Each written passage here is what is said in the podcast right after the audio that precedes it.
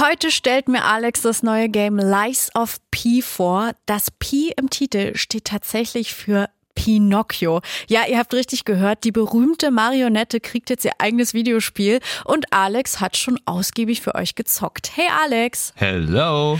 Also Pinocchio zum Zocken. Wie kann ich mir denn das vorstellen? Also zunächst mal musst du, glaube ich, dein bisheriges Bild von Pinocchio als Kindermärchen und Disney-Film aus dem Fenster werfen. Okay. Denn Lies of P interpretiert das Ganze neu als so eine düstere Gothic-Steampunk-Version Uh. mit horrorartigen Robotern statt Marionetten.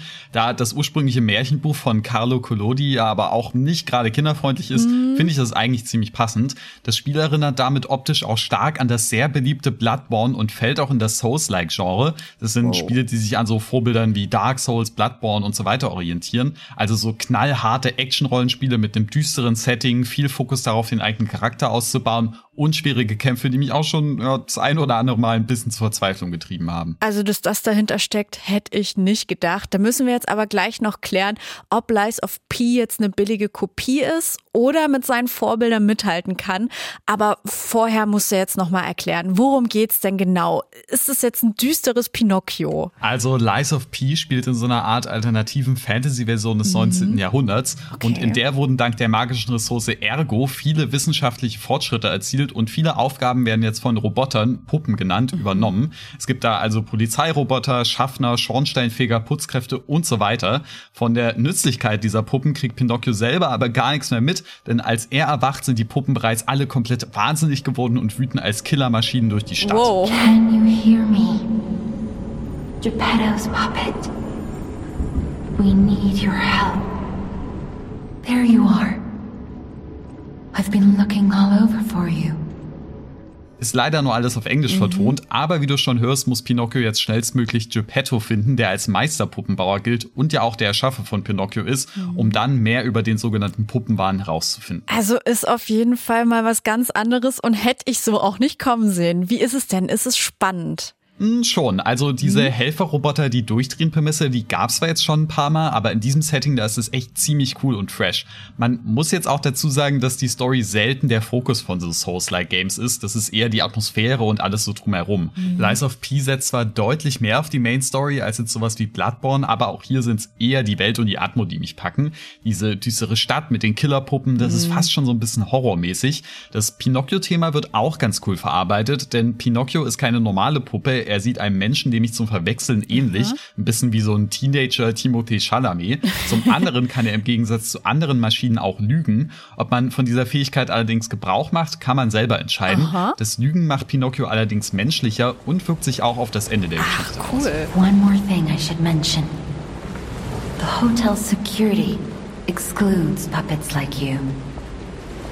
So you'll have to lie to get inside. You're a special puppet after all. Welcome to the sanctuary of the Grand Covenant. Prove your identity. Who are you? Aber auch wenn die Story ganz cool ist und viele Pinocchio-Elemente einbindet, der Fokus ist schon eher das Gameplay, allen voran natürlich die Kämpfe. Und da macht Lies of P zum Glück eine Menge richtig. Atmosphäre und Story sitzen schon mal ganz gut, aber eigentlich geht es vor allem um die Kämpfe. Alex, du meinst gerade schon, die wären auch schon ganz gut gelungen, oder? Yep, also ob die Kämpfe gut sind, das ist so ziemlich der Knackpunkt bei einem Action-RPG aller Dark Souls. Und hier liefert Lies of P zum Glück echt gut ab. Es gibt wirklich viele verschiedene Waffen, mit denen sich der Kampf auch komplett unterschiedlich spielt. Außerdem muss man nebenher auch noch blocken und ausweichen, um selber nicht zu viel zu kassieren.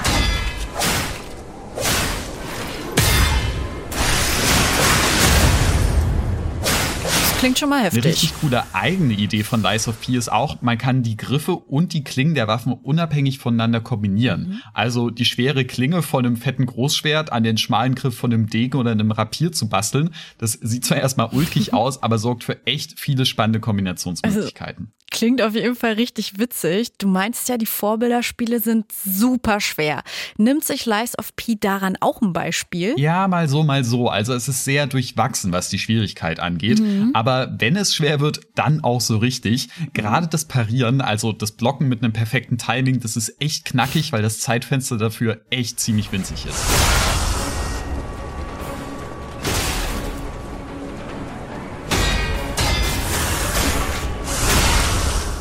Ich finde es ehrlich gesagt sogar ein bisschen übertrieben, weil es das Risiko, getroffen zu werden, wenn man das eben verkackt, gar nicht immer wert ist. Mhm. Da ist selbst das große Vorbild Bloodborne deutlich freundlicher, was das Timing angeht. Das ist zwar nur ein kleines Detail, aber mit einer sehr großen Wirkung. Gerade bei den Bosskämpfen, da kann das schon ganz schön frustrierend sein, obwohl die sonst eher zu den Highlights des Spiels gehören. Also alles klar, die Kämpfe sind nur fast eine Punktlandung und der Rest, was macht man noch so außer den Kämpfen? Also im Grunde spielt man durch die Level recht linear. Es gibt auch immer mal hier und da ein bisschen was zu entdecken. Die Gebiete sind echt toll aufgebaut, die sehen auch super cool aus mhm. und oft kann man auch Abkürzungen freischalten, um dann beim nächsten Versuch nicht alles wieder erneut durchlaufen Ach, zu müssen. Gut. Natürlich sammelt man dann auch allerhand Kram und kriegt Belohnungen, um mhm. Pinocchio und seine Waffen aufzuwerten. Das ist richtig, richtig schön motivierend. Was das angeht, erfindet Lies of P das Rad jetzt nicht unbedingt neu, aber es macht im Grunde alles genau richtig so. Okay, also gibst du einen Daumen hoch und empfiehlst das Game? Ja, das kommt drauf drauf an. Also Lies of P ist ohne Frage ein super, super tolles Spiel und mhm. endlich mal ein großes Souls-like-Spiel, das an den richtigen Stellen klaut, aber auch eigene Sachen probiert. Mhm. Aber ist es für alle was? Ich glaube ehrlich gesagt eher nicht. Das ist definitiv was für Leute, die auch schon Spaß mit den Dark Souls Games oder Bloodborne hatten, aber wem die zu frustrierend waren, für den ist glaube ich auch Lies of P nix. Aber ich selber bin sehr, sehr begeistert. Na, alles klärchen. Also eine Empfehlung für Lies of P, wenn ihr es sehr schwer mögt. Lies of P gibt's für PC, Xbox und PlayStation für circa 60 Euro. Im Game Pass Abo für Xbox und PC ist das Spiel übrigens schon mit drin.